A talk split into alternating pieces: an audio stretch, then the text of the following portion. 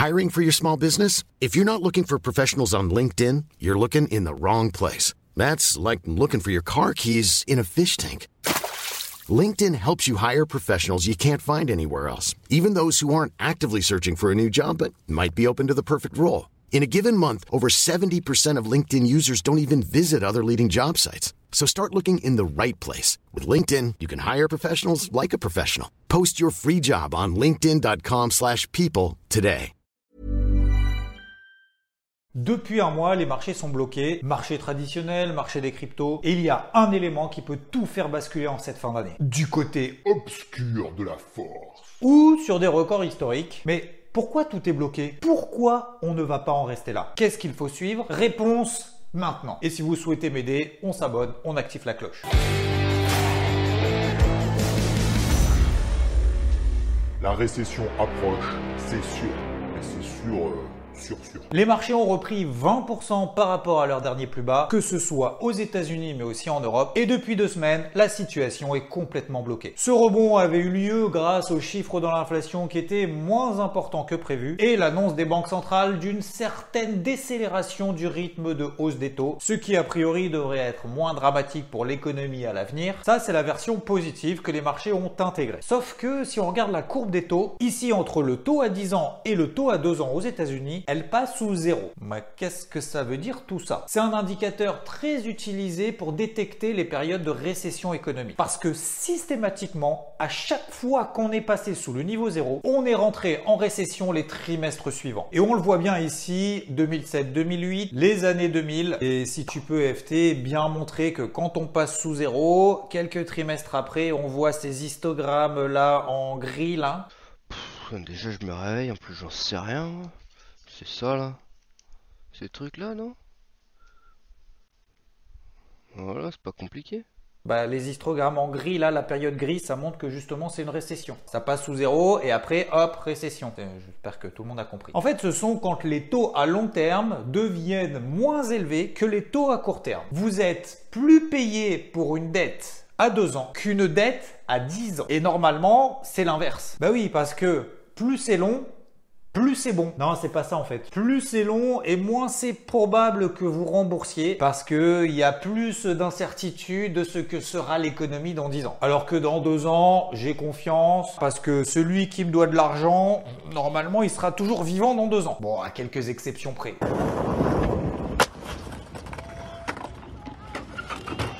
Et depuis les années 60, systématiquement aux États-Unis, les six récessions qui ont eu lieu ont été précédées d'une inversion de cette courbe des taux. C'est pour ça qu'aujourd'hui le débat est assez ouvert. À quand le pivot de la Fed? À quel moment est-ce que la Fed va arrêter d'augmenter ses taux? Pour ne pas qu'on ramasse euh, trop cher bientôt Et ça va être justement tout l'enjeu de ces prochains jours. Vous allez comprendre pourquoi c'est là que tout se joue. Bon, en tout cas, pour le moment, tout va bien. hein. Création d'emplois aux États-Unis, on a dépassé les niveaux d'avant Covid. Attention quand même, parce que les GAFA ont annoncé des suppressions de postes et c'est la même chose pour les grandes banques américaines. Et dans cette semaine plutôt calme d'un point de vue économique, ça ne va pas durer, c'est l'heure de se projeter sur l'année 2023. Et beaucoup annoncent une année super pour les cours de l'or. Bon, on en a parlé déjà euh, le week-end dernier avec le fameux Standard Chartered qui vise 5000 dollars sur le Bitcoin et qui dit faut acheter de l'or, ça va bourrer en 2023. Il vise donc 30% de hausse par rapport au cours actuel, mais ça reste un petit joueur par rapport à Saxo qui vise 70% de hausse sur les cours de l'or, pas moins de 3000 dollars l'once. Argument baisse du dollar, fin de la hausse des taux, croissance faible et un environnement encore inflationniste. Tout ça serait favorable à l'or. Ceci dit, il n'a pas bougé depuis deux ans et donc il pourrait selon eux se réveiller en 2023. Sanofi est sauvé. Les 5000 plaintes portées à l'encontre de Sanofi et GSK ont été rejetées par un juge américain. Les plaignants essayaient d'établir entre le médicament Zantac, médicament contre l'acidité gastrique et divers cancers. Bah, ce médicament avait été approuvé en 1983. C'était le plus vendu dans le monde en 1988. Le premier médicament à passer le milliard de dollars de vente sur l'année. Il a été commercialisé donc par le britannique GSK,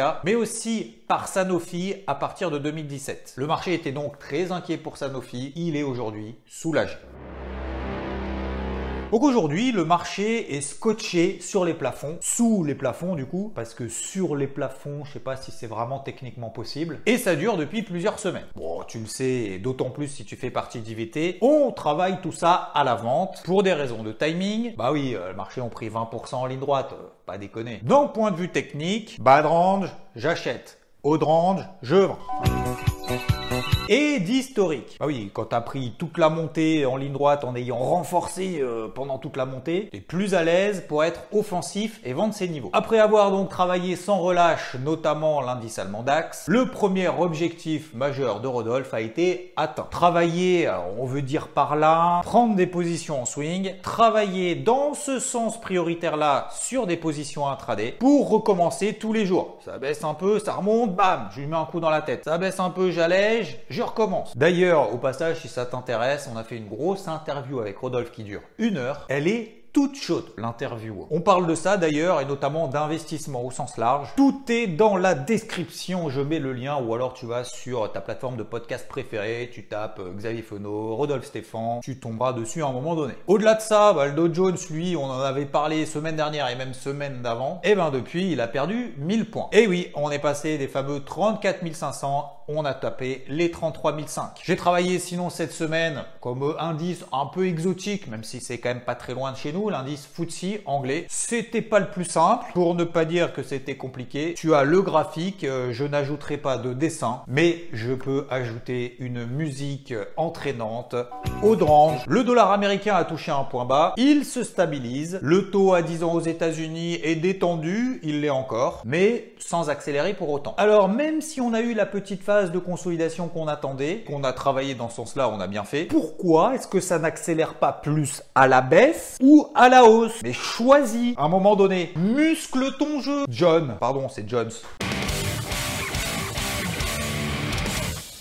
Il y a un mois, le chiffre d'inflation aux États-Unis était ressorti meilleur que prévu. Ça alimentait d'ailleurs encore un peu plus la hausse qui était quand même déjà bien installée depuis quelques semaines. Nous étions encore à l'achat, on continue à le travailler à l'achat. Le marché intègre, digère ces bonnes nouvelles, mais à court terme seulement. Parce que, comme je le disais, un chiffre d'inflation inférieur aux attentes. Ça ne veut pas dire que la Fed va arrêter ses hausses des taux. Ça ne signifie pas non plus que la page d'inflation est tournée. Ça ne signifie pas non plus que l'économie ne va pas en pâtir plus tard. C'est ce fameux effet différé, le temps de latence entre la hausse des taux et l'impact réel que ça a sur l'économie. Eh bien, aujourd'hui, maintenant que c'est intégré, le marché attend aujourd'hui que ce soit encore mieux pour aller encore plus haut. En l'occurrence, sur les ATH. Ah bah oui, on n'est plus qu'à 6-7% des ATH un peu partout. Et donc, prendre plus de risques et aller vers les ATH. Mais je crois que je viens de le dire. Voilà. Oh là là, qu'est-ce que c'est bien fait ce débrief hebdo. Et dans notre côté, il n'y a pas de repli d'ampleur parce que bah, les vendeurs en bear market sont fait arracher pendant toute la montée et que si tu prends les bénéfices maintenant appuyés, si demain ça se passe bien, bah t'as plus rien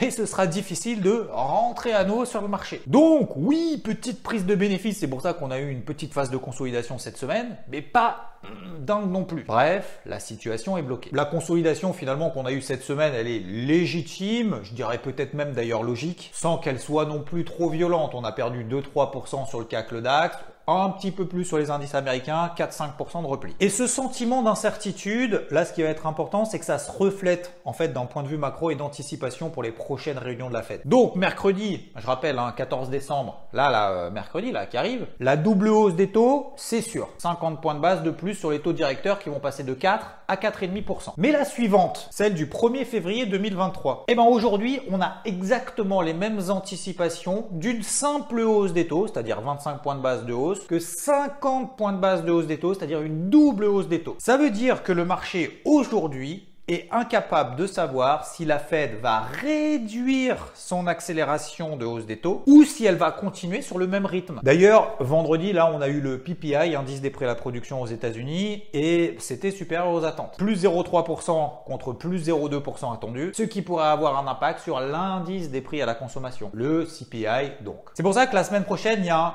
double enjeu. Double. Mardi, chiffre d'inflation aux États-Unis sur le mois de novembre, qui va permettre d'ajuster le curseur sur ces futures anticipation de resserrement monétaire, eh oui, le marché se projette déjà et se projette quand même longtemps à l'avance. Ce qui permettra avec ce chiffre d'anticiper ce que mercredi, le lendemain, pourrait dire et faire Jérôme Powell, le patron de la Fed, qui donnera à ce moment-là une direction peut-être un petit peu plus précise sur sa politique monétaire. Une inflation supérieure aux attentes serait une mauvaise nouvelle, hausse du dollar, car anticipation de futures hausses des taux, et ce au même rythme qu'elle le fait déjà, donc 50 points de base de plus pour le 1er février, risque d'entrer en récession, ça on l'a vu juste avant, baisse des actifs risqués. Un bon chiffre de l'inflation, c'est-à-dire inférieur à ce qui est attendu, c'est euh, l'effet inverse. Détente du dollar, détente des taux longs, hausse des actifs risqués, car moins d'impact négatif à venir sur l'économie. Et donc c'est en fonction de ça que les indices vont pouvoir sortir des phases de latéralisation qu'on connaît depuis maintenant quelques semaines. Ça fait quand même déjà un mois hein, quasiment qu'on est là-dedans. Oui, oui papy, le temps passe vite, oh là là ça, c'est une vieille phrase de vieux. Voici les niveaux à surveiller. 6750, 6006 sur le CAC, 14150, 14600 sur le DAX, 33250, 34500 sur l'indice Dow Jones, 3900, 4080 points sur l'indice SP500, qui lui est toujours d'ailleurs dans une dynamique baissière matérialisée par cette oblique tracé en orange. Et elle date de début d'année. Nous sommes donc à la croisée des chemins. Bon, alors l'indice Nasdaq, lui, c'est un peu différent. Il souffre de cette remontée des taux, et ce, beaucoup plus que ses copains. Il n'a rebondi que de 10% par rapport à ses derniers plus bas, et encore 30% en dessous de ses plus hauts il y a un an. Il a donc beaucoup de retard, hein, c'est la feignasse du groupe, et il sera donc, lui, encore beaucoup plus impacté par rapport à ce qui va se passer justement en début de semaine prochaine. Parce que les valeurs techno, notamment en termes de valorisation, attachent beaucoup plus d'importance à l'évolution des taux d'intérêt, au coût de l'argent. Et ça, ça va nous faire une transition hmm, parfaite avec le marché des cryptos. Oui, le marché des cryptos, et ce d'ailleurs malgré l'affaire FTX, reste encore attaché à une certaine corrélation au marché traditionnel et plus particulièrement aux valeurs techno. Et le représentant des valeurs techno, c'est le Nasdaq, composé d'actions technologiques et donc d'entreprises qui sont dans ce secteur-là. Est-ce que technologie, volatilité, tout ça? Eh bien, comme le Nasdaq, le marché crypto tente de rebondir, il a quand même beaucoup de mal. Bien évidemment, hein, l'affaire FTX n'y est pas pour rien. Mais là aussi, hein, on n'arrive pas à passer des zones de résistance, notamment ici sur la capitalisation totale, ou encore le Bitcoin, cette fameuse zone des 18 000 dollars. C'est le point de passage, petit moment euh, technique, de la moyenne mobile à 50 jours. Les précédents plus bas de cet été qui avaient été retesté à la rentrée en septembre, également au mois d'octobre. Et enfin, 50% de cette impulsion baissière qu'on a connue il y a un mois liée à l'affaire FTX. Donc au-dessus de cette zone-là, ça permettra de libérer un potentiel et d'avoir un souffle frais sur l'ensemble du marché. Et ça, ce serait quand même pas un piqué des verres pour cette année 2022 qui a été quand même très compliquée. Si on peut terminer l'année 2022 correctement, à peu près, pas de refus. Non, moi j'accepte. L'Ethereum, lui, tient toujours la borne base de ce gros range dans lequel il évolue depuis cet été. Je 1000 dollars en bas, 2000 dollars en haut.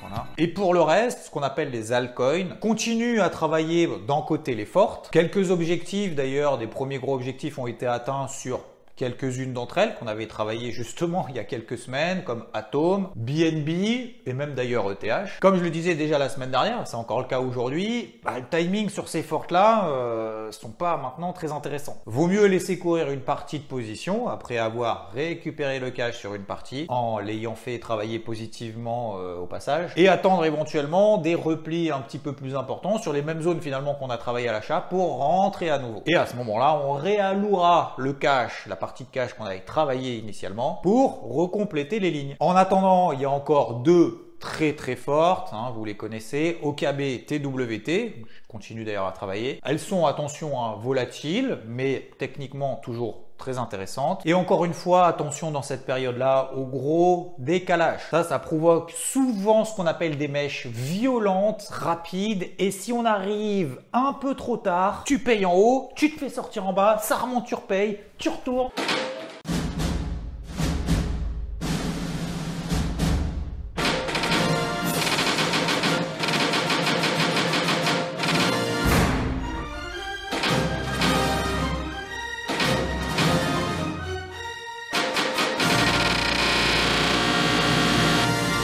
Alors sur le marché des cryptos, même chose que sur les marchés traditionnels pour la semaine prochaine. On prépare ces zones d'intervention en amont. On place ces alertes en cas de nouvelle accélération haussière qui permettrait de renforcer des positions qu'on a ou d'entrer de nouvelles positions tout simplement. Et je parle donc de positions haussières par exemple sur le marché des cryptos, voire baissières sur les marchés traditionnels, sur les indices. Donc oui, sur le marché des cryptos, ça va être sportif aussi. La minute pédagogie.